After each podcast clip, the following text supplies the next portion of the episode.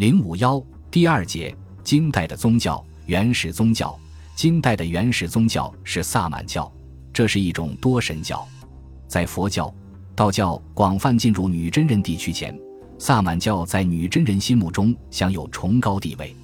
萨满教是社会生产力发展低下时的产物，当时人们无法控制自然界，因此对自然力和自然物崇敬膜拜。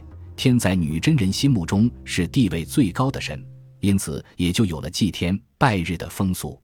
人和神之间需要代言人沟通，这个沟通的人，国人号为山蛮。山蛮者，女真与乌玉也，以其变通如神，年寒之下，皆莫能及。女真人长期接受契丹人的统治，在许多方面都接受了契丹人的影响，拜天礼就是其中一例。今因辽旧俗，以重武、中原、重九行拜天之礼。重武于居场，中原于内殿，重九于都城外。其过程是：先用木头刻成一个大盘，形状如船，底子是红色，上画云鹤纹；再用木头搭成五六尺的高台，把木盘放在它的顶端，盘中盛满食物，然后把宗族召集在一起，对着木盘下拜。皇帝则在长武殿筑台拜天。重武这天黎明，拜天所需之物陈设完毕。百官齐集球场烙亭南等候，皇帝穿戴整齐，成年前往，由宣徽使前导，自球场南门进入拜天台，下辇后来到铺着垫具的座位，皇太子以下百官也各就各位，宣徽使主持拜天仪式，皇帝再拜之后上香又再拜，拍石抛盏毕再拜，跪饮服酒毕，最后一次再拜，百官也陪着再拜。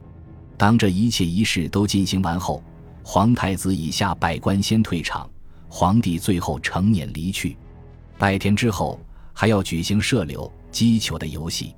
所谓射柳，是在球场上插两行柳枝，以尊卑为序，用箭射之，以射断者为胜，中而不断或根本就射不中的为负。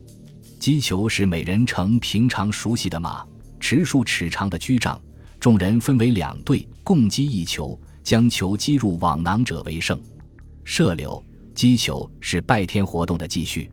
对风、雨、雷、电的崇拜是萨满教的又一项重要内容。张宗明昌年间，礼官上奏说：“国家大事莫重于祭祀，当国者供奉神灵，祈求上天降福，都是为了百姓。”我朝自祖庙地下，古代帝王把远近祖先的牌位集合在太祖庙举行大合祭的一种迷信活动。无想外，只有社稷、月镇海渎并为经常祭祀之处，而天地日月风雨雷师祭祀的礼节还缺略不备，应让有关部门制定祭祀之礼。尚书省也跟着上奏：天地日月之祭，应由皇帝亲祭，或令有关部门主持其事。至于风雨雷师之祭，乃中等祭祀，可令有关部门主持，各州县应当通祀。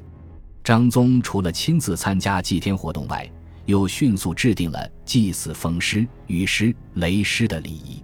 祭风师的时间定在每年立春后的第一个丑日，地点在中都景峰门外东南阙的巽位，因巽为八卦之一，代表风，届时立坛祭祀。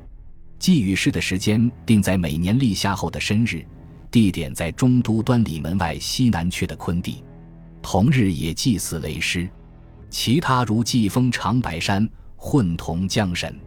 世宗大定年间，敕封上京护国林神为护国嘉荫侯，同时又制定了祭祀月、镇、海、都的礼仪。张宗明昌年间，应道士杨道全之请，封宜山为东安王。吴山为承德王，霍山为英灵王，会稽山为永兴王，伊乌驴山为广宁王，怀为长元王，姜为惠元王，何为显圣灵元王，即为清元王。这些都是金代原始宗教对树木、山、川、风、雨、雷等自然界崇拜的一义。随着财产分配的不平等与氏族上层分子权力的扩大。他们需要萨满来维护自己的利益，于是便出现了职业的巫语集团。这些巫语专门替人驱灾消疾，而在科学不发达的情况下，人们也都把希望寄托在他们身上。女真人其疾病，则无医药，尚巫祝；病则巫者杀猪狗以攘之。有病时请巫祝治疗，巫祝没有回春之术，只会杀猪狗其攘，结果使许多人死于非命。痴痴小民信任巫祝，女真人的高层统治者也信而不疑。女真人的祖先昭祖名叫石鲁，结婚很久还没有儿子。有巫者能到神语，甚验，乃往导焉。过了一会儿，说有男子魂魄来了，此子后有福德，子孙昌盛。若诞生于世，可取名为巫古乃。又过了一会，说有女子魂魄来了，可取名为无人。石鲁之妻共生了两男两女，其子弟先后皆如巫者之言，遂以巫所命名名之。这则记载只能当神话传说，未足凭信，但也说明巫祝在女真人中间是很有地位的。女真人有烧饭之俗，这与萨满教灵魂不死之说有关。死者埋之而无棺椁，贵者生坟所宠奴婢，所乘鞍马以殉之。其祭祀饮食之物尽焚之，谓之烧饭。大概他们相信，人死之后只是到了另一世界。仍需奴婢侍候，也要骑马吃饭，于是便烧死奴婢殉葬，将生前所骑之马埋入地下，又把祭祀物品烧掉。由此可见，萨满教在女真人的精神生活中起过重要作用。本集播放完毕，感谢您的收听，喜欢请订阅加关注，主页有更多精彩内容。